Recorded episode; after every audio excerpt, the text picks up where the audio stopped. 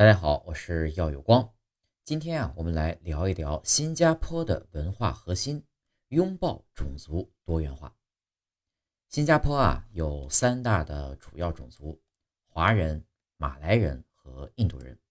其中呢，华人占百分之七十六点七，马来人占百分之十三点九，印度人占百分之七点九，其他种族占百分之一点五。不论是语言和食物，还是娱乐和节日，华族文化在新加坡社会占据最突出的地位。大多数华族呢，来自中国的福建和广东等南方各省。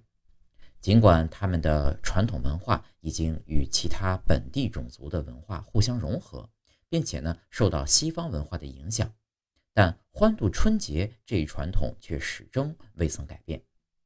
热闹的庆祝活动呢，也让人铭记身为华族的意义。在最早来到新加坡的定居者中啊，马来族是第二大族群，因此他们的文化也影响了后来到达这里的其他种族。他们的传统美食呢，以椰浆饭和马来捞面等独具特色，深受本地人的喜爱，是新加坡著名的招牌街边美食。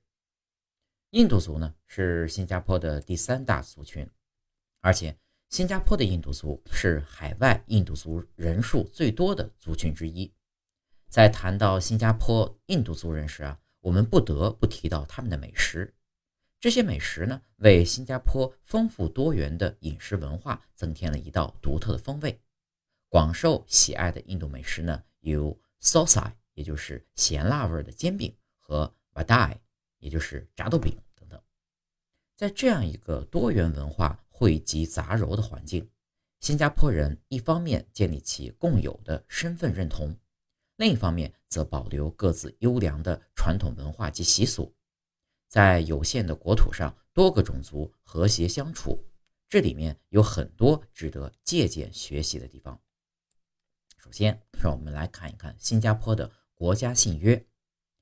从小学开始，每一天早晨的晨会上，所有同学都会在唱完国歌后宣读新加坡国家信约。下面是英文：We, the citizens of Singapore, pledge ourselves. as one united people, regardless of race, language, or religion, to build a democratic society based on justice and equality, so as to achieve happiness, prosperity, and progress for our nation. 翻译成中文呢，就是我们是新加坡公民，誓愿不分种族、言语、宗教，团结一致，建设公正平等的民主社会，并为实现国家之幸福、繁荣与进步共同努力。这份国家信约由信纳坦比拉热勒南于一九六六年所写。拉热勒南呢是新加坡的前副总理和高级部长，他深信“一个国民，一个新加坡”的愿景，以这个愿景草拟了信约，成为了新加坡国民身份认同。和国家精神的象征，这份国家信约呢，也奠定了新加坡种族和谐的重要基础。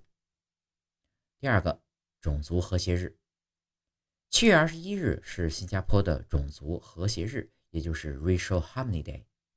这个日期啊，来自新加坡历史上的一次种族冲突事件。在一九六四年的七月二十一日，回教徒，也就是穆斯林。举办先知穆罕默德的诞辰纪念日大游行，引发了一起种族冲突事件。当时呢，被殴打的路人和旁观者伤亡惨重。政府下令当天晚上九点半到第二天清晨六点实行戒严。由于局面不稳，戒严持续到八月二日，每天呢只有短时间解除戒严，让居民外出活动。共有二十三个人在这起骚乱中死亡。四百五十四人受伤，华人受害者和马来人一样多。种族和谐日由此而来。节日当天，大家穿上自己种族的传统服饰，并互相了解其他种族的文化和特色。在学校里呢，会有马来武术 Silat 和中华武术的对练表演，还有印度族、华族和马来族的鼓乐演奏等等。下一个是生活的共融。新加坡租屋中实行的呢是社区族群比例政策，执行配额制度，确保祖屋的各族群人口比例与全国水平大致相当。政府不希望在国内出现一块单一民族的飞地，因此呢，相关住房部门规定，不得超出某一种族的公屋限额，违法销售房屋。例如，该区华人太多，会禁止华人再买房子。把位置留下给马来人、印度人和其他，这其实呢逼着不同种族的人生活在一起，相互了解。再看一看新加坡严格的法律约束，新加坡推行种族和谐，靠的呢绝不仅仅是温柔的劝诫，光给糖吃是不行的。比如说，煽动法令就规定，制造不同种族或社会阶层之间的憎恨和敌意的行为是一种犯罪。这是对种族敌对强有力的一条禁令，因为关于种族差异的帮派主义、氏族主义言论，往往会冒着制造不同种族之间憎恨的风险。二零一七年，印度的纳拉莫哈莫时年四十七岁，在名为“重新当穆斯林”的 Facebook 页面上，上载了纳拉穆哈默于今年一月到二月期间在詹美清真寺主持祷告的视频。指这名伊斯兰教导师以阿拉伯语念出了“神帮我们对付基督教和犹太人”等冒犯性的句子。他最终呢被控上新加坡的法庭，认罪后呢被罚款四千新币。